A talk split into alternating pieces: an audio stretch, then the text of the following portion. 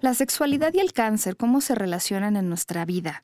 Las personas que han vivido una situación de esta naturaleza, ¿cómo es que esto afecta o no afecta su sexualidad y qué pueden hacer para mejorarlo, pero sobre todo para conocerlo a fondo? El día de hoy hablaremos de este tema. Quédense, esto es Sexópolis, se va a poner muy bueno.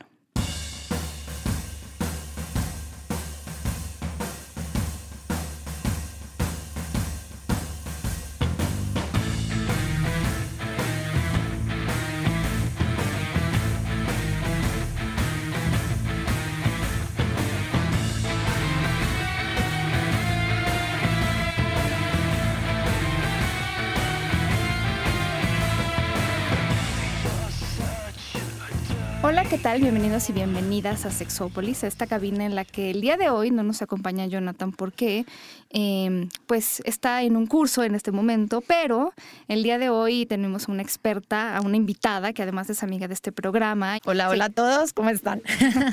eh, ella es Caro Gonza del blog Sentido Sexual y nos acompaña el día de hoy porque además nos han pedido, y eh, justo octubre es un mes muy importante en este asunto del cáncer, eh, es un mes que normalmente se, ha, se usa para concientizar, sobre todo las mujeres, pero creo que debería ser en general, ¿no? De lo que es este pues la, cuestión del cáncer y de cómo eh, pues la autoexploración, y de verdad lo digo por hombres y mujeres, puede salvarnos la vida. Eh, digo, no siempre es como lo único que hay que hacer, o sea, hay que acudir con el médico y todo esto, pero también eh, si hay, si, por ejemplo, los, en el caso de los hombres y los testículos, mmm, alguna vez en el programa invitamos a alguien para que nos platicara sobre esto. Acuérdense que eh, sobre todo si tienen, eh, están entre los 20, los 30, eh, digo, alguna vez los volveremos a invitar para que nos platiquen, pero explórense, siempre explórense de todas maneras, como para que, para que ustedes sepan si existe alguna anomalía. ¿Esto qué significa? Que si ustedes conocen bien cómo se sienten sus órganos sexuales, cómo se ven o cómo deben de verse cuando están saludables, ustedes también deberían poder saber cuando hay cambios en el color, en la textura, en la piel, algo, y ustedes también en ese momento pues buscar ayuda. Por ejemplo, en los últimos años se ha hecho mucha concientización sobre los lunares uh -huh. y hay muchos, muchos lugares, eh, me imagino que también en internet, muchos artículos donde ustedes pueden ver si un lunar que tienen que es particularmente grande o que es nuevo, eh, ha cambiado de forma, ha crecido, hay una, un sinfín de cosas, pero porque hay mucho que podemos hacer nosotros y nosotras por nuestra salud, ¿cierto? Exacto. Y por ejemplo, con lo de los lunares, Pau, es súper importante algo que dices. Y hay algo muy fácil que a nosotros nos enseñan en medicina. Obviamente siempre es recomendable consultar a un dermatólogo o a un médico,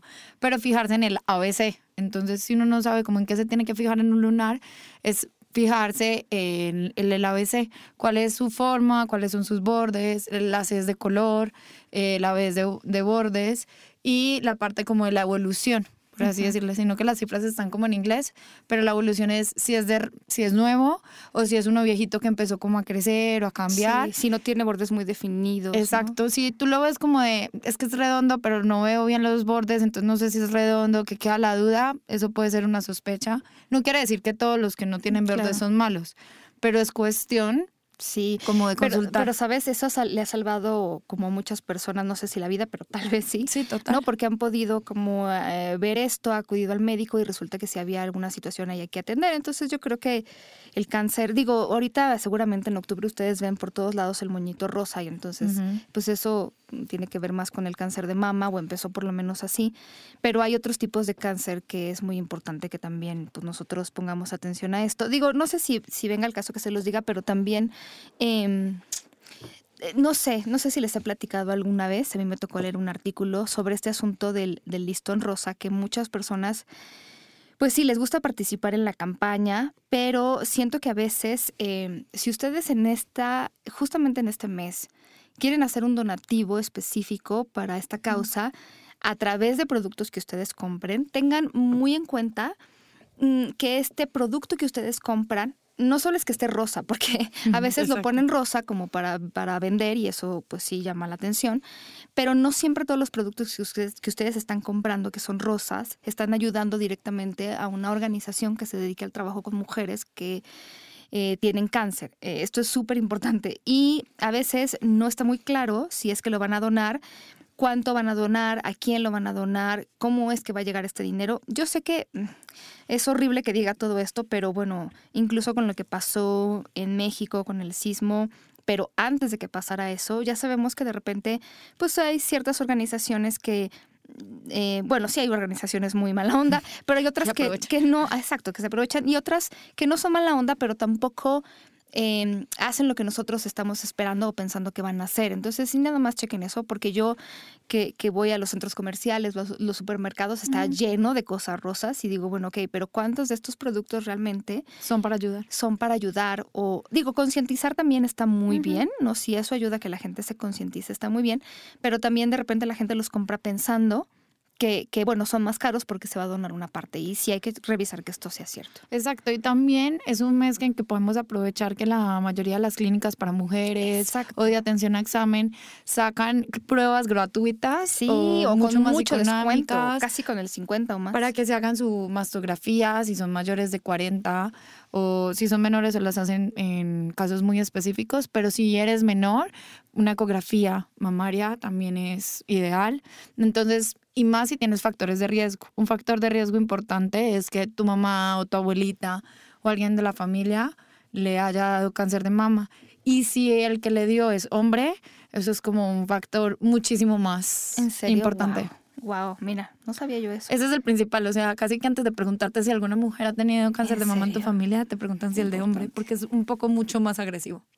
Fíjate que, que sí, y justo algo que de esas, esas eso no lo sabía y tampoco incluso alguna vez les puse en Twitter que, que, el día del superviviente del cáncer estuvimos como Caro estuvo dando una conferencia yo también como a, a otro sector pero nos dimos cuenta de lo importante que es el tema de la sexualidad con la gente que es paciente, que es superviviente, porque no es un tema que se aborde mucho, no es como la gente, digo, nuestra experiencia con la gente que trabaja ahí fue maravillosa, pero a veces no tienen como esta capacitación o gente experta a la mano que pueda estar como platicándoles o resolviendo sus dudas con respecto a la sexualidad. Estos lugares son maravillosos, por lo menos a los que nosotros fuimos, para que la gente se recupere y encuentre pues eh, situaciones médicas y, y, de integración que son muy importantes, pero la sexualidad es un tema, creo que además yo alguna vez leía cuando, cuando alguien está preocupado por una situación como esta, a veces la preocupación por la vida,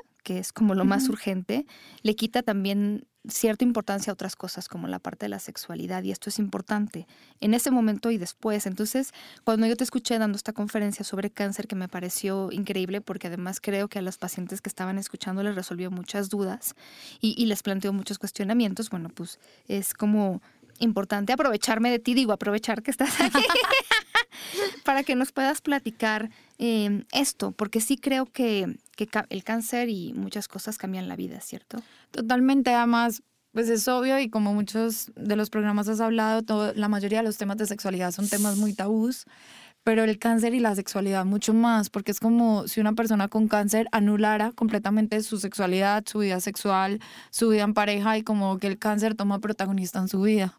Y entonces es importante como mirar esto de la vida de la persona y la sexualidad de la persona antes, durante y después del cáncer. Y no solamente es la parte como de las relaciones sexuales, va mucho de vínculos de pareja, cambian los roles familiares, la energía de la persona cambia, no va a ser lo mismo una persona que no tiene cáncer a una persona que tiene cáncer. Y para poder entender como un poquito más, lo mejor es como, como tú y yo lo miramos siempre, es como mirarlo desde estos tres aspectos como tomar a la persona desde los aspectos biológicos, que es como todo lo médico, la enfermedad y toda esa parte, los aspectos psicológicos, que ahí están como esta parte de las emociones, de los sentimientos, y está por el otro lado los aspectos sociales, porque claro, también, también tendemos como a, ay, tiene cáncer, pobrecito, o ya no, o como a sobreproteger, o a tomarlo como de la, desde la lástima y no aportamos activamente a, a esa persona o a esa ayuda. Entonces, digamos que si lo tomamos desde los tres como aspectos, podemos ver cómo afecta el cáncer, la sexualidad en general eh, de cada persona. Pues en la parte biológica, que digamos, porque la psicológica te la dejo a ti, que te la sabes más que yo, en la parte biológica el cáncer va a afectar de dos grandes maneras, no solamente como la enfermedad como tal, independientemente del tipo de cáncer que sea, hay unos que pueden afectar más que otros y hay unos que afectan, digamos, unas áreas o unos sistemas del cuerpo o algunos funcionamientos y hay otros que otros. Por ejemplo, el que más afecta la imagen corporal, que eso lo vamos a hablar más adelante, es el cáncer de mama, sobre todo en la mujer porque estamos acostumbradas a como mujeres vernos con dos senos o vernos con dos mamas y entonces al ver unos como mutiladas, entre comillas, o, o, que están la ausencia de estas, o que tengo prótesis, pues no va a ser como la misma, como la misma sí, sensación. Además siento como esta, esta situación de que nos enseñan también que eso es parte de nuestro atractivo. Exacto. Entonces yo creo que, que esas cosas son lindas, excepto cuando si centras todo en, en, en pocas partes de tu cuerpo y no sé, de por sí es difícil, entonces. Totalmente, y entonces está como la parte del cáncer como tal y también está la parte de los tratamientos, ya sean las cirugías o los medicamentos. Muchas veces los medicamentos, es como dice el dicho, es peor el remedio que la enfermedad.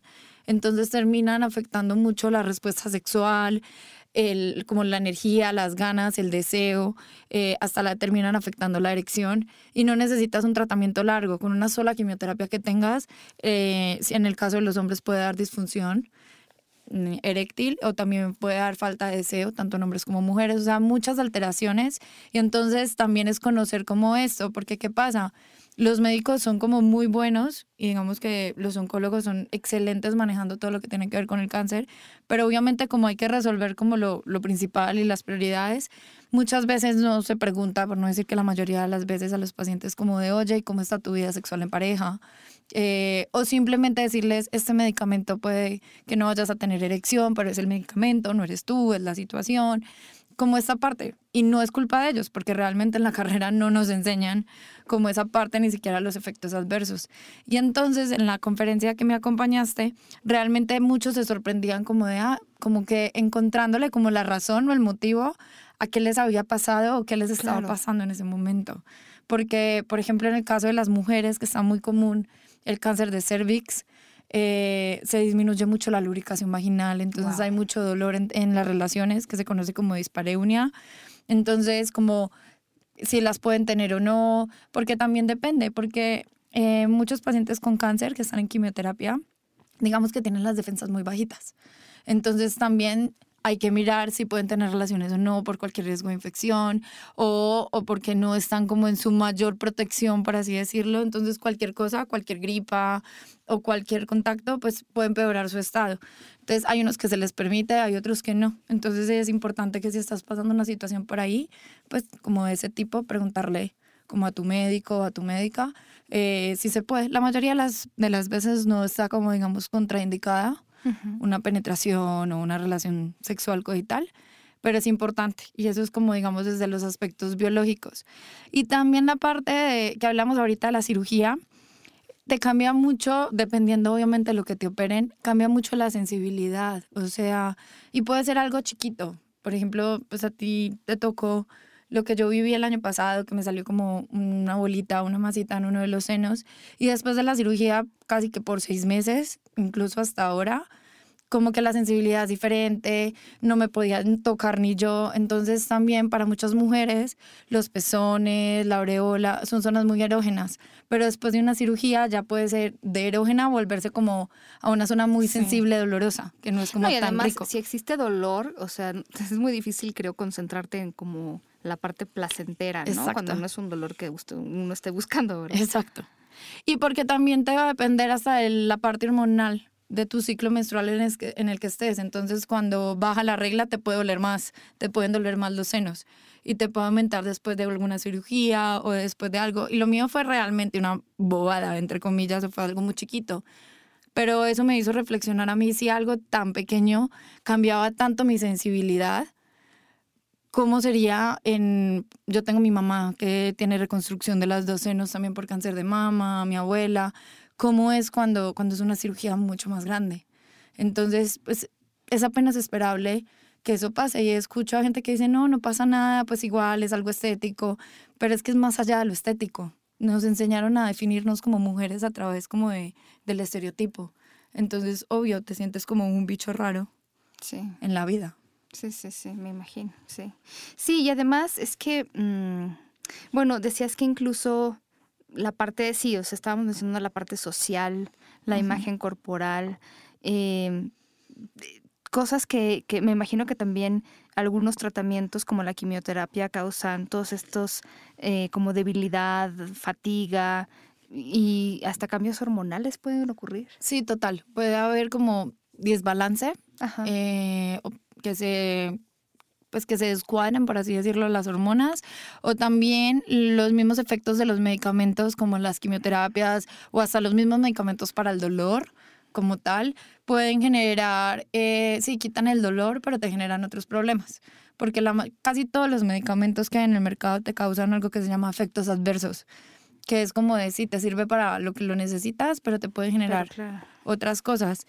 Entonces es importante cuando tomamos medicamentos, eh, conocer qué me puede generar, porque no es lo mismo yo decir, ah, bueno, esto me está pasando porque me estoy tomando ese medicamento y es por ahora, a no, saber por qué, porque entonces muchas veces lo que hacemos es que dice, ah, no, esto es por culpa del cáncer. Y no, es por culpa del medicamento para el cáncer. Claro, sí, sí, sí, sí. No, y además algo que tú hablabas era que incluso en ese momento podemos estar viviendo una depresión tremenda y eso también afecta de manera directa la sexualidad. Exactamente. Sí.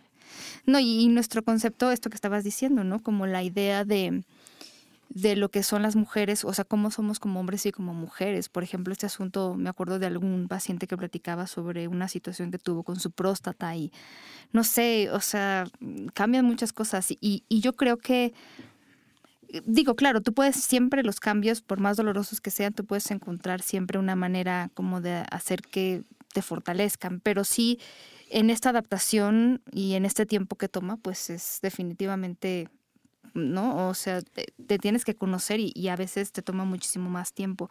Tú decías que, por ejemplo, entre la respuesta sexual eh, que podía verse afectada, la parte de la respuesta sexual tenía que ver, por ejemplo, incluso con apatía sexual, como una sensación de que no se te antoja tener relaciones sexuales, ¿no?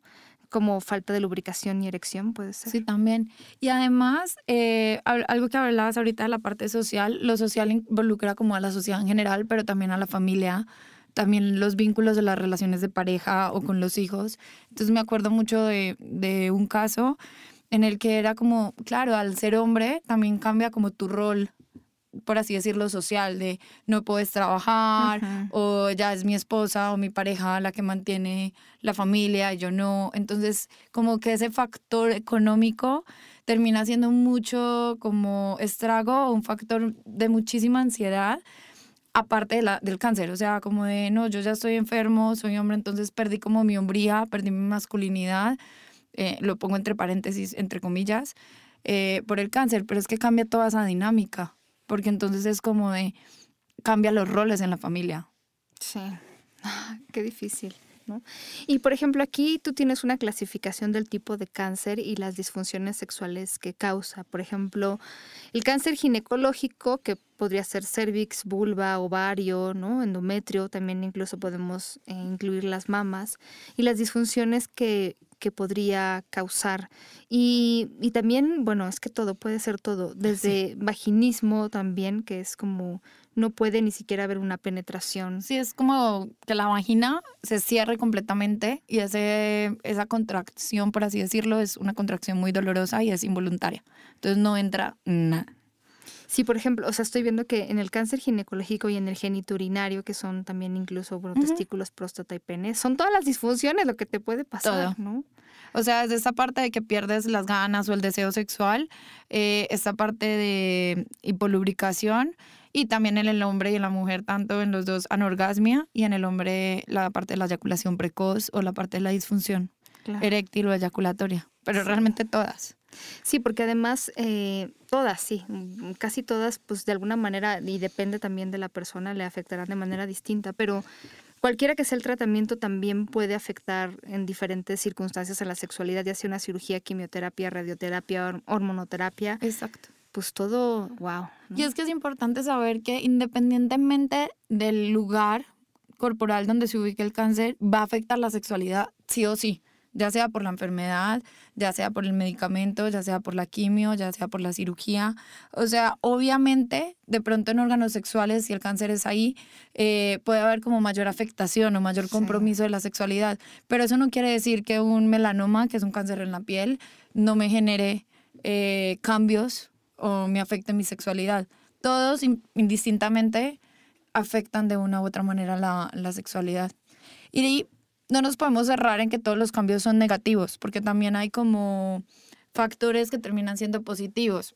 Te pongo un ejemplo en que a partir del cáncer una mujer o una persona dice, no, vivo más la vida al 100%, vivo cada día como si fuera el último, entonces me es más placentero, me permito más experimentar en, en la sexualidad. Entonces digamos que sacan eso positivo. Claro. No podemos olvidar lo positivo, aunque hay veces sí termina siendo mayor como esa parte negativa, pero igual están las dos caras. Ok, no, qué fuerte.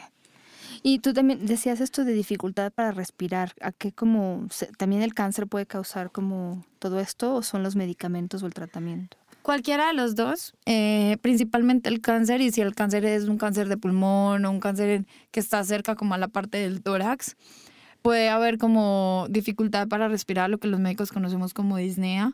Y eh, también, por ejemplo, si el cáncer es de colon, hay algo que se llama ostomías, que es cuando les ponen como una bolsita mm. para que tengan las disposiciones por ahí. Entonces eso también modifica la parte de, las, de la sexualidad, porque no se sienten cómodos por el olor, por el sonido, por la imagen corporal también, porque se ve afectada. Entonces también influye todo esto. O sea, cada cáncer tiene como su aportación específica, aparte de lo que tiene generalmente. Sí, sí, sí. ¿Y, y, y qué, o sea, mm, aquí como, ¿cuáles, cuáles son las cosas que se pueden hacer? Porque además, pues ni modo que dejes el tratamiento, o sea, me parece que, que eso es lo que no dejas. Bueno, eh, si lo decides tomar, pues no, no, lo, no lo quieres dejar, quieres que te ayude. Exacto, mira, mm, digamos en medicina se utiliza mucho algo que se llama costo-beneficio, por ejemplo, es como de, sí, el, el, costo que implica una quimioterapia, un tratamiento, si el cáncer es de buen pronóstico, en este caso pues sería el ejemplo, el costo que implica eso, pues paga el beneficio que voy a obtener, que es como curarme el cáncer o poder vivir más años con una buena calidad de vida. Obviamente hay, hay tantos ejemplos como tipos de cáncer o más, ¿cierto? Pero como pacientes en el mundo. Pero entonces es principalmente esto, pues no vas a dejar de tomar la quimioterapia, si eso es como el costo-beneficio que has decidido tú y tus médicos, eh, y eso es lo que vas a tomar, pero sí hay cosas para hacer, porque entonces, sí, mucha gente dice, sí, yo sé esto, pero ¿y entonces ahora qué hago? Claro. Entonces, teniendo en cuenta los, los mismos tres aspectos, los biológicos, los sociológicos y los psicológicos, que medio hablamos por ellos encimita, que es esta parte como de todas las emociones que se generan, miedo, tristeza, desesperanza, o por el contrario, mucha esperanza o muchas ganas de vivir, como toda esa parte psicológica, como el impacto individual que tiene a nivel emocional. Y en la pareja, me imagino también. Totalmente. Y entonces lo que podemos hacer es principalmente, como lo podemos ver por varias, como por varias áreas. En el caso, por ejemplo, de, de la imagen corporal, que como les había dicho antes, principalmente estamos hablando de cáncer de mama serían como tres tips grandes o como tres, tres tips importantes que sería como este agradecimiento contigo misma, como por haber pasado por eso, por superarlo o por todo esto y es como volverte a conocer, como redescubrirte, porque sí, algo en, ti, en tu cuerpo cambió y también indudablemente algo en tu parte emocional o en tu concepción de la vida o en muchas cosas cambiaron y eso poco a poco te irá llevando a la aceptación, o sea, no es algo como que lo puedas forzar, es algo que dar, como, hay algo que a mí me parece desde lo personal muy importante y es como aceptarte, como aceptar que eso pasó. Y todos los cambios que conlleva. Exactamente. Y además hay algo muy triste con respecto al cáncer de mama y es, da sobre todo en muchas mujeres jóvenes. Entonces es como, sí, sí es impactante. Y el que da mujeres jóvenes sobre todo es muy agresivo. Sí. Entonces como esta parte de, del agradecimiento y el redescubrimiento. Y es poco a poco, o sea, no es algo que puedas como forzar, es como mirarte al espejo, tratar de no juzgarte, eh, porque de nada te va a servir que tu pareja te diga, no, es que estás muy linda, no te lo vas a creer hasta que realmente tú te aceptes. híjole, sí. Hay algo que, bueno, yo no sé, alguna, alguna vez eh, pues invitaremos a una especialista que, bueno, alguna vez ha estado con nosotros platicando de esto para que nos platiquemos las cifras, pero algo, por ejemplo, que, que yo sé que sucede y que además, bueno, pues se ha visto en las investigaciones en México y otros países, es que algunas personas abandonan a su pareja cuando, Mm. cuando están viviendo esto. Es una situación muy dolorosa y creo que de, miren, no sé, o sea, yo ustedes saben que yo mm, soy de las que mejor decido no juzgar si no estoy en los zapatos de otro, pero pero bueno, desde aquí se ve como muy terrible, ¿no? Ese momento en el que en el que alguien es abandonado cuando tiene cáncer y por ejemplo, algunas investigaciones decían, bueno, el, el porcentaje de divorcio o, o por separación o, abandono no es muy diferente tal vez, eh, más bien de separación que en otras parejas en las que no hay un paciente con cáncer, pero en, en el caso de, de- de los pacientes con cáncer es, es seis veces más posible que sea un hombre el que abandone a una mujer que una mujer a un hombre. Ah, sí. ¿no?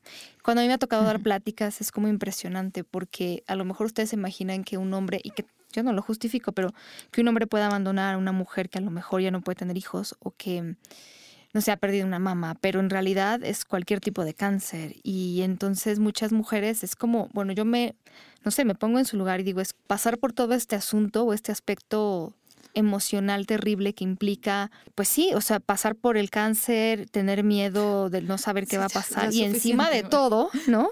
Pasar el duelo de, de la separación, que no es para nada sencillo y que además tienes Sí. todo su rollo y, y que es Son dos situaciones bastante complejas. Entonces me imagino que aunado a eso, pues es pérdida de muchísimas, muchísimas cosas. Exacto. Y entonces ahí sería ver si una pareja, digamos que su relación está pasando por buen momento o sí, una pareja siempre va a discutir, pero no... Mejor dicho, lo que quiero decir es que sí se ha mostrado que si antes del cáncer, de que una de las dos personas tenga cáncer, si la pareja ya venía mal, no es que el cáncer haga que terminaron, sino que Sí, para allá iban, independientemente del cáncer o no. Y- y- Digamos que termina dándole una patadita, un Exacto. empujoncito. Y fíjate que, que incluso pues las personas que han investigado de esto, incluida una socióloga que se llama Deborah Carr, decía, bueno, es que muchas veces por cuestiones culturales a las mujeres nos enseñan como que si tienes una pareja vas a estar con esa pareja, incluso aunque pudiera pasar un accidente, un cáncer, una enfermedad o, o algo así. Exacto. Y, o, o, bueno, es una discapacidad, porque también pasa con las personas con discapacidad, este, cuando, sí. Y, un accidente o algo. exacto. Y entonces decía, bueno, culturalmente como que eso es lo que nos enseñan a las mujeres, es parte del paquete. Pero a muchos hombres no les enseñan cómo anticipar esas, esas cuestiones. Entonces, como que los enfrentas a algo, eh, tanto a hombres como mujeres en este caso, que se van, pues que no habían considerado. Y pues sí, algunas y algunos se van. Y ahí, y ahí, Pau, te quiero como agregar esta parte de, no solamente la parte psicológica y la parte social de la persona que tiene cáncer, sino también de su pareja en caso tal de que la tenga. Entonces, así como si yo tengo cáncer, eh, me puede generar miedo, me puede generar ansiedad. Y si tengo una pareja, pues, ¿qué va a generar el que yo tenga este cáncer a mi pareja? También genera mucha confusión, Claro. muchas dudas, puede generar Y si baja su deseo ansiedad. sexual, ¿dónde quedo yo? ¿no? Exacto. Porque yo considero parte de la relación y del amor y de la pareja el sexo, y entonces, ¿qué va a pasar? O si tengo relaciones con esta persona que tiene cáncer y le voy a hacer más daño, entonces prefiero no tocarla para no hacerle daño, entonces al no tocarla se va a perder como Claro. mucha parte de la relación de pareja. O sea, la- lo que quiero llevar es que no solamente es para quien lo vive eh, en carne propia el cáncer, sino también para las personas en, en- a su alrededor y específicamente su pareja, porque es que esto implica cambiar una dinámica incluso en la relación. Sí, porque además crea una dependencia, ¿no? O sea, la otra persona necesita ponerse en las manos de alguien y no todo el mundo es bueno para hacer eso, ¿no? Exacto. Y además el cáncer no es algo que tú digas, ah, no, en un mes hablamos y ya estamos bien. No, requiere un proceso. Requiere una, literal, una montaña rusa de estados. Hoy puedes estar bien, mañana puedes estar que ni te levantas de la cama. Entonces, todo va a cambiar según eso. Entonces, sí cambia como tu ritmo de vida, tu estilo de vida puede cambiar un poco. Y hablando un poco de lo, de lo que se puede hacer al respecto, ahorita que estamos hablando de pareja, acá creo que una de las bases es desgenitalizar, porque de pronto lo que menos quieres en ese momento, que no te da ni deseo sexual, es tener una penetración, porque no estás preparada, porque no tienes ganas, porque no se te antoja, o porque tu cuerpo simplemente no responde. Pero entonces de pronto se te antoje el, no me acuerdo cómo se dice en, en mexicano, el arruncharte, Como sí, el, como el, apapacho. Como el apapacho, las caricias, eh, que te hagan un masajito, el claro, e, es ese tema, ¿no? Que también vemos en las parejas, incluso aunque no hayan pasado por esta situación, que que dicen, bueno, ok, si no puede haber una penetración, entonces ya no hay nada. Y se nos olvida que también tiene que haber esta conexión, esta intimidad, y que a lo mejor, bueno, sí, no una penetración, ¿no? Pero puede haber este, otras cosas, besos, caricias. Eh, Total, o que de pronto la persona en ese momento no se sienta bien anímicamente, pero quiera ver a su pareja que se masturbe o a su pareja llegar a un orgasmo, eh, y con solo verlo y estar ahí presente, pues ya es completamente una intimidad o una relación sexual. Entonces, así como es importante desgenitalizar en parejas, y desginatalizar la, la sexualidad sin que haya cáncer, pues específicamente en el cáncer es como una de las cosas más recomendadas o de los pilares fundamentales, porque entonces aquí puede ser mucho más importante un beso, un abrazo, una caricia que la misma relación sexual. sí. Para que la persona no se sienta sola, el acostarse a ver una película y si la persona que tiene cáncer se quedó dormida, pues igual está con su pareja. Como esos espacios también de intimidad y de buscar entre los dos, al menos por el momento, durante y después del cáncer, otros estímulos sexuales efectivos, que sean como, no, sí, este beso, esta caricia, o otros elementos que los hagan llegar a la excitación en caso tal de que la quieran tener, que seguramente cambian a, partir de la aparición del cáncer. Sí, el ejemplo, por ejemplo, el ejemplo que les ponía ahorita, si a una mujer era muy erótico que su pareja le tocara su seno, su mama y se excitaba, pero ahora ya pasó por una cirugía y por un proceso de por cáncer de mama, entonces seguramente vamos a tener que buscar ahí otro estímulo sexual. Ya no nos vamos a poder quedar con ese o al menos por ahora no se va a poder quedar con ese, entonces buscar qué otros estímulos la pueden excitar. Que hay muchos, sino que aquí también es, es, de explorar. Exacto. Y algo, Pau, aquí también eh, a resaltar sería la parte de la comunicación. O sea, si la comunicación de por sí es como importante, en caso tal de estas situaciones de cáncer, pues es muy importante decir, sí, me siento triste o, o quiero estar solo o quiero estar sola o necesito un espacio o necesito estar contigo. Eh, y también como el, de las necesidades, como no partamos de la base de obviar, como, ay, es obvio que yo estoy enferma y quiero acostarme a dormir. Pues no es obvio, es, es importante como esta comunicación tanto de parte y parte. Sí, sí, sí. Eh, oh, qué difícil, no, no, no. Y, y, esto de ejercicios de focalización sensorial son los que hemos platicado, ¿no? Como de acariciarse y estar fijándonos en cómo se van sintiendo las caricias, en cómo se siente darlas. Eh, como regresar un poco a lo básico que siempre decimos, que puede salvar mucho a la pareja, esos tocamientos, ese reconocimiento. Y bueno, definitivamente eh, si hay conflictos en la pareja, buscar incluso la manera de resolverlos y si no se puede, pues a terapia, pero justamente para que no se creen tensiones muchísimo más grandes de las que ya hay, las generadas también por la enfermedad, supongo. Y también eh, esta parte como de la satisfacción de necesidades específicas. De pronto eh, la pareja como tal necesite pasar un tiempo solos o, por ejemplo, si en el caso de que tienen hijos, una necesidad específica sea estar solos un fin de semana y buscar a alguien que les cuide el hijo eh, para poderse dedicar a ellos o por el contrario, eh, que si alguno de los dos tiene cáncer, diga quiero estar el fin de semana encerrado y si mi pareja se encarga de mis hijos, pues me voy a quedar tranquila o tranquilo. Entonces, como buscar esas necesidades específicas que pueden ser muchas. O sea, puede ser desde el dormir, descansar, eh, estar solo, estar acompañado. Eh, manejo del dolor, o sea, como muchas cosas, ir a una cita médica, cuáles son esas necesidades específicas que tiene no solamente la persona que tiene el cáncer, sino también su pareja. Mm, y tratar de, de, pues, como de satisfacerlas. Sí, ajá, qué triste, sí. No, y además, bueno, pues eh, para las, las personas que han pasado ya por esa etapa también, eh, pues, o sea, sí es un redescubrimiento que también implica la aceptación, como tú decías hace rato, de estos cambios, incluso el agradecimiento al, por devolverse la salud o simplemente por, por estar acompañadas en este proceso, por lo que el cuerpo puede hacer por nosotros, por lo, las demás sensaciones y cosas que podemos redescubrir. Son cosas muy difíciles, es todo un proceso, pero, pero es idealmente un proceso al que se debe de llegar, porque a veces la verdad hay muchas cosas así en la vida. Si nos quedamos siempre con la pérdida, y se los digo por pues algunos casos que me ha tocado ver, de repente es difícil más moverse. Cuando hay cambios en la sexualidad yo me he dado cuenta de que mucha gente siempre está buscando, no, pero es que antes era así y ahora no es, ¿no? Por ejemplo, cuando incluso cuando vamos pues madurando y la edad pues también genera cambios en nuestra sexualidad y entonces muchas personas siempre están pensando en cómo era antes a diferencia de ahora y entonces nunca están en el momento con lo que tienen. Y ahí podríamos hacer referencia a parte de hacerse responsable, porque hacerse responsable no es ser el culpable o tener la obligación, sino hacerme cargo de, como de, ok, antes era así, pero en ese momento es de otra manera completamente diferente. ¿Y qué voy a hacer con eso? Que es un poquito el concepto de resiliencia, que es esta capacidad que yo tengo como de resolver de algo que yo no esperaba una situación que yo no esperaba, cómo salgo de ahí, como listo, no es lo que yo esperaba o ni lo que pensaba ni lo que quiero, pero ¿y cómo le voy a hacer? Y la resiliencia se ve en todo, desde un problema que se te presenta en el día a día en el trabajo, hasta en la parte de la sexualidad o de la vida o de la concepción de nuestra vida.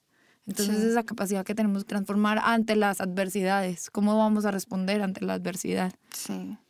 Y tú decías, por ejemplo, incluso en las parejas en las que quieren retomar esta vida sexual, que en algunas se da con mucha dificultad, algunos tardan mucho tiempo, algunos no vuelven a reiniciarla, porque además, pues no sé, no, tampoco eh, creo que incluso con o sin cáncer, no nos enseñan lo importante que es el sexo, la sexualidad. O sea, pero quiero hablar de las relaciones sexuales, como que si algo las altera, ya no, a veces de verdad no hay una búsqueda por recuperarlas. Entonces, si son, si puede pasar con cualquier cosa, por ejemplo, con la llegada de un hijo, que no busquemos recuperar este ritmo y la vida sexual con la pareja, pues cuando pasa algo tan grande como una situación así, una enfermedad o cáncer, para muchas parejas el, el buscar esta reconexión sexual y volver a seducirse y a tener este, pues este aspecto de su vida eh, sexual de nuevo como, como lo tenían o incluso hasta mejor, se vuelve bien complicado, como que no es algo que la gente le da prioridad y entonces también eso hace que las parejas, pues luego pasa esto y terminan separándose. Tú, por ejemplo, tenías estas recomendaciones a las parejas sobre en ese momento, también va a cambiar, pero hay muchas cosas que pueden también hacerse, como incluso lo que decías de la poca lubricación, pues hay lubricantes. Exacto. Y también hasta las mismas posiciones sexuales. O sea, si digamos desean tener eh, penetración o coito, entonces buscar aquellas posiciones que les sean más adaptables o que no haya tanto dolor o que se sientan más cómodos y que les funcionen a ambos. Por ejemplo, en el caso específico de pacientes que tienen esas, estas osteomías por cáncer de colon, que tienen como la bolsita, no sé aquí cómo le dicen, yo le digo galleta, eh, se puede llegar a recomendar, porque por ejemplo, eh, muchas veces podemos llegar a decir, no, no programes los, los encuentros sexuales, pero en el caso, por ejemplo, de cáncer de colon, hay veces programarlos y, y, que la persona que lo tiene diga como, oye, ya está mi bolsita limpia, ya acabé de cambiármelo, me siento cómodo, quiero tener cómodo, cómoda y quiero tener relaciones contigo, de pronto sirve mucho más el planearlas que el que sean así como sorpresivas, porque va a hacer que la persona no se sienta tan cómoda. Seguramente no va a ser lo ideal o no es como lo más placentero, lo que más excite, pero es una forma de agarrar pues, lo que hay en ese momento y, y, y, buscarle como la salida más placentera. Pero además, miren, digo ya, lo que no te mata siempre dicen te hace más fuerte, pero también a lo mejor implica una comunicación sobre las relaciones sexuales que no se había dado creo yo. Totalmente. y nunca habíamos tenido que platicar de esto. Exacto. Y si, por ejemplo, en serio no quiero porque sigo mal de la quimio o porque en serio no me da en este momento, inclusive la pareja que diga no quiero porque pues me, me tocó cuidar a los niños todo el día y estoy cansado, cansada, es válido, es completamente válido. Lo que sí no me parece tan válido es dejarlo así, dejarlo pasar, sino buscar momentos de intimidad, así sean cinco minutos. Y, y bueno, no sé, ahí también las consideraciones sobre no, no presionar a la pareja también, supongo que en el caso de la erección y todas estas cosas, porque luego la verdad es que eso afecta el aspecto emocional de las personas, si hay como esta presión sobre desempeñarse como tendrían que se desempeñaban antes, ¿no? Y por ejemplo, al respecto, siempre eh, a mí me gusta empezar como las pláticas o, los temas preguntándole, porque han sido a personas que tienen cáncer, preguntándoles cómo, cómo el diagnóstico del cáncer ha afectado su vida sexual. O sea, ya sea que el diagnóstico sea para ti o que sea para tu pareja. Y, y ahí se empiezan a, a, como a cuestionar todo, porque si tomamos la sexualidad como esta parte biopsicosocial, del ser humano, como esta parte inherente al ser humano, pues de una u otra manera te tiene que afectar.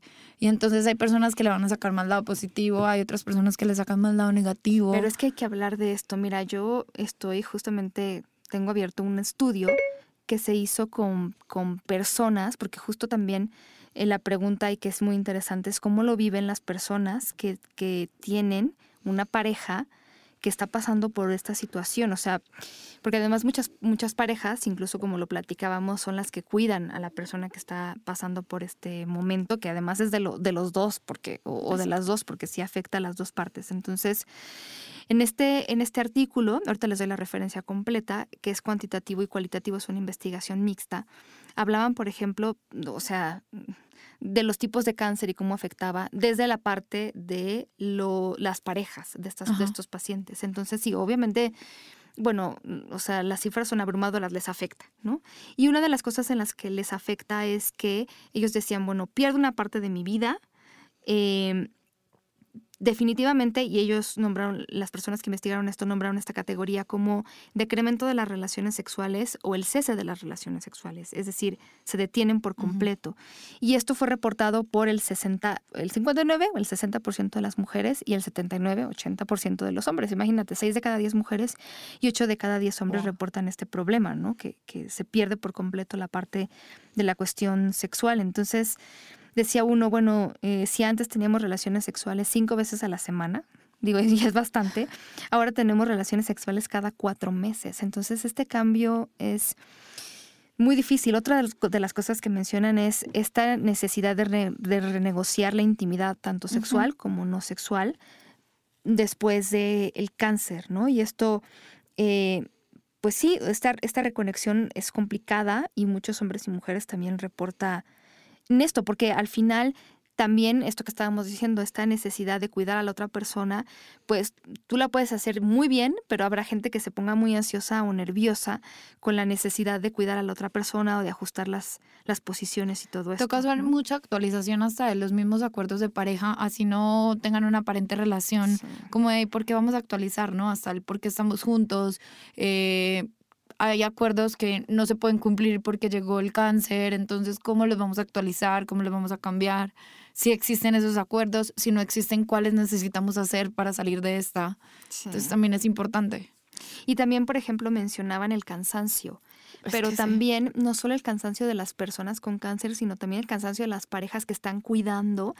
Y esto para el 10% de los hombres y el 16% de las mujeres había sido como un factor que había afectado muchísimo las relaciones sexuales, porque entonces decían, bueno, ya estoy pensando en las cosas que hay que hacer, en lo que tengo que hacer para cuidar a mi pareja, y esto ya ni siquiera me deja pensar como en las relaciones. Y ahí existe algo en medicina que se llama, no sé si lo has oído, Pau, se llama precisamente es el síndrome del cuidador. No. Que muchas veces, e, el, digamos en, términos fáciles o más claros de entender es... como su nombre lo dice, muchas veces termina más enfermo el que cuida al enfermo que el mismo enfermo. Porque entonces, porque muchas veces por cuidar a una persona, sea en casa o en un hospital, no, no, te alimentas tan bien, no duermes tan bien, entonces terminan más enfermos con estas personas. Pasa mucho en los casos de las mamás que terminan cuidando mucho a sus hijos o cuando son familias muy chiquitas que digamos no pueden hacer como estos turnos para poder cuidar a alguien de su familia. Esta categoría la nombraron la reposición o reposicionamiento de la persona con cáncer como un paciente, pero un paciente de estas personas que lo cuidan.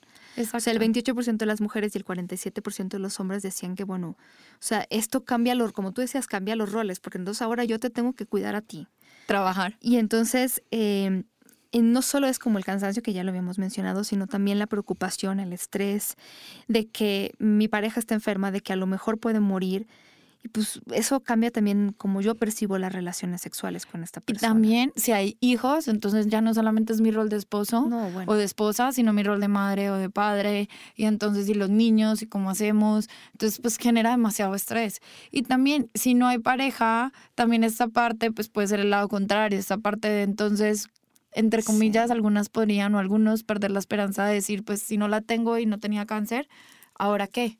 Claro. Y, como tú decías, también aquí hay personas que reportan cuestiones positivas, ¿no? Un 17% de las mujeres y 16% de los hombres decían que, bueno, eh, los había unido a la pareja y había incluso hecho que pues que la intimidad creciera, que hubiera este reconocimiento. En algunos casos, bueno, mencionaban como cuestiones ya fatales de haber perdido a la pareja, pero en el transcurso esta unión que les generó sentimientos positivos. Entonces, bueno, pues... Sí, es como una situación que puede sacar lo mejor y lo peor de ti o cosas muy buenas de la relación que no conocías y conociste gracias al cáncer. Qué fuerte, pero, pero sí, ahí es donde híjola, muchas cosas en la vida te, lo, dan esta oportunidad de, de, cómo podemos hacer estos cambios, pero, pero también, pues sí, no, no, debe ser nada fácil. Eh, este es un estudio que está publicado en una revista científica que se llama Cancer Nursing y bueno, se dedica justamente al cuidado de las pacientes con cáncer. Habla de eso, pues. Eh, el estudio es del 2009 y eh, está en el volumen 32, número 4, por si lo quieren revisar, pero sí es muy interesante. Y yo tengo otra cifra que ahorita estamos hablando de disfunciones sexuales. Está como, tú que eres más investigadora que yo, está muy abierto o muy amplio porque se sabe que desde el 35 hasta el 85% de hombres y mujeres con algún tipo de cáncer presentan una disfunción sexual. Claro. Ya sea por el cáncer o por su tratamiento. Y de las más comunes en las mujeres son la apatía, que es esta falta como de deseo o de ganas de tener relaciones sexuales, la dispareunia, que es como el dolor con las relaciones sexuales. Y en el caso de los hombres también la primera es la apatía y la segunda sería la disfunción eréctil. Claro. Oye, esto que decías de que en las relaciones sexuales como puede ayudar el crear expectativas o puede estorbar, ¿cómo lo ves? Yo creo que depende también de, de la situación o, o, del tipo de cáncer de pronto el, el, que sea explícito y el que la, eh, que la expectativa sea como muy explícita y muy dicha en algunos pacientes con cáncer o parejas que están pasando por esta situación pueda servir o ayudar. Claro. Eh, y en cuanto a, a otras, de pronto la, el hacerlo más espontáneo, pero no creo que ayude tanto. Eso va a depender sí, mucho como de la dinámica también. Fíjate que yo ahorita también les quiero decir por algunas conversaciones también que tuve hace rato, no tienen que ver nada con esto, pero ustedes no tienen una idea, y, y a lo mejor sí porque han escuchado los programas, de lo, pero de lo poderoso que es el cerebro en esto. Uf. O sea, yo te puedo, y lo dicen muchas personas expertas en esto, o sea, yo te puedo llevar a donde yo quiera con solo describirte cosas, con solo describirte lo que estoy pensando que te voy a hacer. O sea, aquí el problema es que a veces, y creo que en general, ¿no? El problema en general, tengas o no tengas cáncer, si el cuerpo nos da muchas cosas, y obviamente el cerebro es parte del cuerpo, pero me refiero a a veces no explotamos tanto la parte de la seducción que, que, ocurre dentro de nuestra cabeza, todo este mundo de fantasías que es tan enriquecedor, que nos puede hacer sentir tantas cosas y que yo te puedo hacer sentir a ti sin siquiera tocarte, ¿no? Y también la parte como, ah, mientras algo súper básico, la parte de la fantasía. De pronto sí. a ti te sirva fantasear con que no tienes cáncer y con que en ese momento puedes estar teniendo el mejor orgasmo de tu vida. Y con solo pensarlo, pues en tu fantasía tú puedes manejar lo que quieras y no tienes que estar enfermo, puedes estar aliviado. Entonces también te va a servir, no te va a hacer daño que por unos minutos, segundos, te metas como en esta parte de la fantasía y con respecto a lo de las expectativas, sí sería importante tener como esas expectativas claras o unas expectativas como más reales. ¿En qué sentido? En cómo estoy, pues no puedo eh, aguantar mucho. Eh, o no, no puedo ser muy exigente. O sea, ver que las expectativas que tengas ante la relación sexual específicamente sean como más aterrizadas a tu realidad y a tu situación actual. Claro, además, bueno, siempre lo hemos dicho, pero al final no necesitas tener una relación solo para tener un orgasmo. O sea, tú puedes tener una relación sexual uh -huh. en la que el objetivo no sea ese. Y eso hasta te puede ayudar, porque de repente nos, lo que nos bloquea son estas expectativas de voy a tener cinco orgasmos o un orgasmo o no, Exacto. o le voy a dar un orgasmo a mi pareja y eso a veces también bloquea más que ayuda. ¿Y si un orgasmo te cansa? a las no, cinco bueno, y con cáncer, o sea, de pronto, de pronto no sea la expectativa más real, o de pronto los cinco te sirvan para calmar el dolor, porque también muchas de las hormonas que liberamos ante un orgasmo sacian o calman el dolor, entonces son analgésicas por naturaleza. Claro. Entonces también puede llegar a servir. Todo varía, o sea, no hay nada fijo que les podamos piedra, decir, claro, sí. ni nada escrito. Sí, sí, sí, pero ahí es como este descubrir exactamente qué es lo que te va a ayudar y poder platicarlo con la pareja porque Exacto. pues sí, cada, y además puede ir cambiando según la etapa en la que estás. Totalmente, descubrir como tus necesidades y poderlas comunicar. Sí, sí, sí, pero bueno, también eh, para eso está la ayuda, O sea, creo que no siempre se habla de la sexualidad en el aspecto médico, pero algo que, que es muy importante y que tú lo decías es, si yo quiero saber cómo puede afectar esto a mi sexualidad o si puedo tener relaciones sexuales o en qué medida o con qué cuidados, también pregúntenle pues al médico, ¿no? Y si, si creen que puedan necesitar más ayuda, ¿no? A lo mejor ideas, este, o eh, ayuda para saber comunicar ciertas necesidades, pues también buscar ayuda psicológica grupal. La grupal es maravillosa porque de verdad que conocer a otras personas en tu situación ayuda muchísimo. Eso es eh, lo que más sirve de este tipo de terapia, pero también la sexológica. O sea, si ustedes creen que necesitan también a lo mejor, a lo mejor es un área de su vida que nunca requirió esta atención o nunca les causó como gran problema, pero en este momento de la vida pues necesitarán una guía diferente y esto puede ayudar. Y es que es importante saber que no estás sola solo si estás pasando por una situación así o tu pareja lo está pasando, porque sí hay algo para hacer. Hay veces, para mí la más importante que tocaba es decir, la parte grupal, el conocer que personas están pasando por una situación o que pasaron por una situación parecida a la tuya, te da ideas, te da como hasta motivación, ánimo, conocimiento, el no sentirte precisamente que estás solo o sola en esto. Ah, qué difícil, qué difícil, sí, sí, sí, sí. Y, y, y no sé, yo creo que desde que te digo, yo sé que son diferentes las etapas, pero desde que una persona recibe un diagnóstico, la pareja, pues también es el mejor momento para ir hablando de cómo se van sintiendo. Y también a veces creo que puede ser muy complicado, ¿no? Hasta para la pareja y familia, como a lo mejor no se puede platicar todo con la pareja y la familia, ¿no? También es eso, sino también el, el simplemente eh, acompañarse, o sea, que alguien les acompañe en este proceso, que puedan desahogarse, que no siempre, no siempre puede ser la pareja o esto. No, y además a veces, bueno, pues quieres hablar sobre tus miedos, sobre tu relación de pareja, entonces pues, no siempre lo puedes hacerlo, ¿no? Y pues sí, este buscar este acompañamiento. No estamos tan acostumbrados y acostumbradas a, pedir esta ayuda psicológica, terapéutica, porque ah, a menos que de plano estemos en una situación muy extrema, yo he visto que las personas la buscan, pero francamente creo que, que, la podemos buscar desde el principio, desde antes de que empiecen a haber estos cambios, para que este acompañamiento realmente sea eh, más integral, para que entonces podamos ir como que ganando más insight, como cierta inteligencia emocional y, y, a lo mejor algunas estrategias para poder ir abordando cómo nos vamos sintiendo. Y para poder ir viendo cómo nos adaptamos ante esa situación, o sea, ver lo que a mí me funcione y, a partir de esto, y precisamente para eso son este tipo como de programas, o por eso lo estamos haciendo a propósito de, de octubre, para que tengas como estas herramientas o esta información y a partir de ahí tomes lo que a ti te sirva y lo que puedas adaptar para, pues, para salir de esta situación. Ah, qué difícil, qué difícil.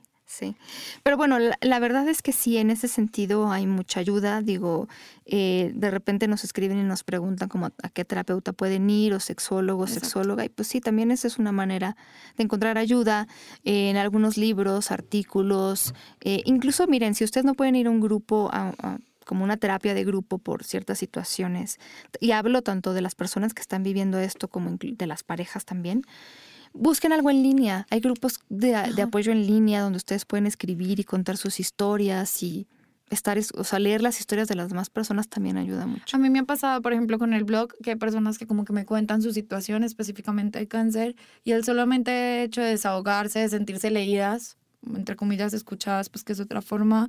Y muchas veces lo que no necesitan es una terapia, sino de pronto tienen una duda puntual o tienen algo o unas dudas puntuales que les está generando más ansiedad y con el hecho, solo hecho de desahogarse un poco con una persona que puede saber del tema y yo responderles como las preguntas puntuales, puede que con eso tengan. Sí. Entonces, de pronto no tienen la necesidad o la obligación de, de desplazarse. Sí, exactamente. Sí, hay, hay muchos recursos en línea y, y justamente eh, aprovechando esto, de verdad podemos sacarle mayor provecho a la situación o por lo menos tener más conocimiento. El conocimiento nos ayuda también a generar pues expectativas más realistas y, y poder planear ciertas situaciones. El conocimiento empodera. Sí, de verdad que sí. Sí, sí, sí. No sé si, si hay como alguna recomendación final que pudieras dar, eh, pues no sé, a las personas que han vivido esto o lo, están viviendo? Yo haría esta parte de, informarse, ya sea escuchando este tipo de programas o leyendo, como tú bien lo decías, también a través de ver películas, por ejemplo, si quieres ver algo que tenga que ver con sentimientos, emociones y reírte un rato y encontrar con esa parte eso infantil. es muy importante. La película de Intensamente, Sí. Eh, pues a mí me parece muy buena porque puede ser una excusa para hablar contigo mismo o con tu pareja sobre las emociones, emociones y reconocerlas. Y es una manera muy infantil, además de reírte un rato. Eh, a algunas personas que tienen cáncer les gusta ver películas del tema, a otras no, tratan de evitarlo y es completamente válido ambos como formas de hacerlo. La película Bajo la misma estrella también te puede dar como frases o tips para que te sientas como acompañado.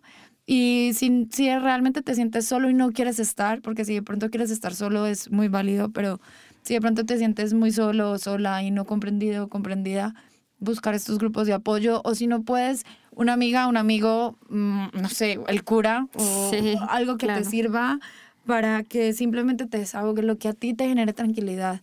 También es muy importante como por y para ti. Sí.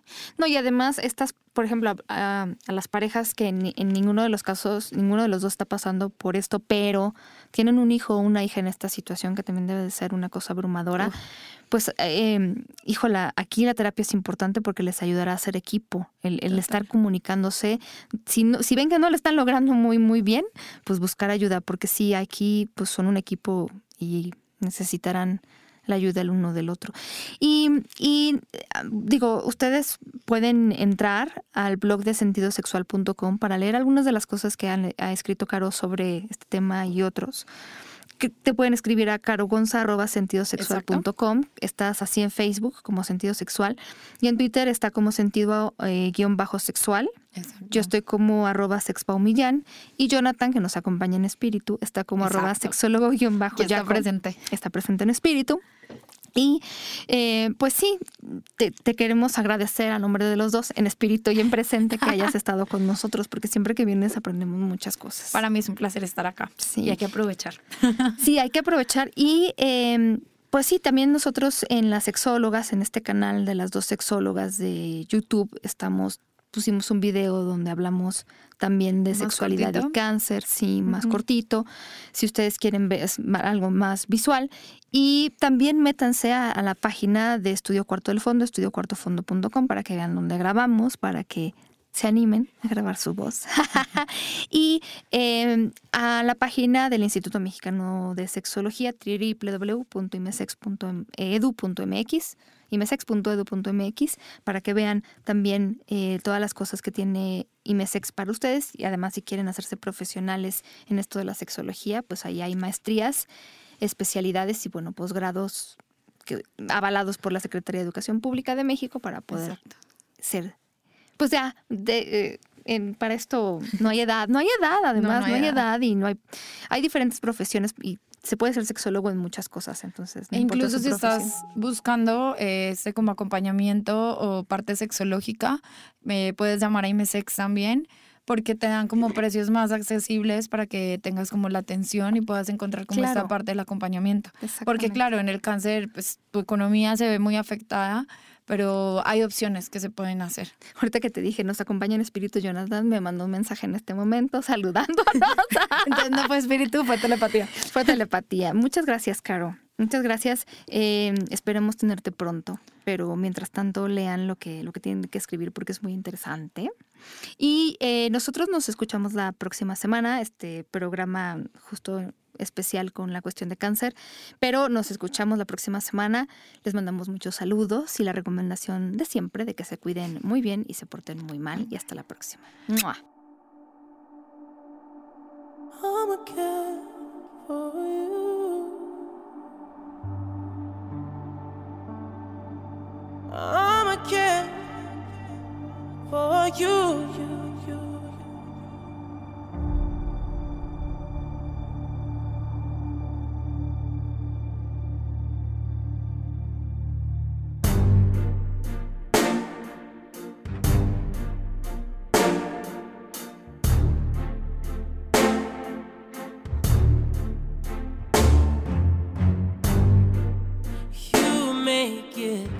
Like it's magic. Cause I see nobody, nobody but you, you, you. I'm never confused. Hey, hey, I'm so used to being used.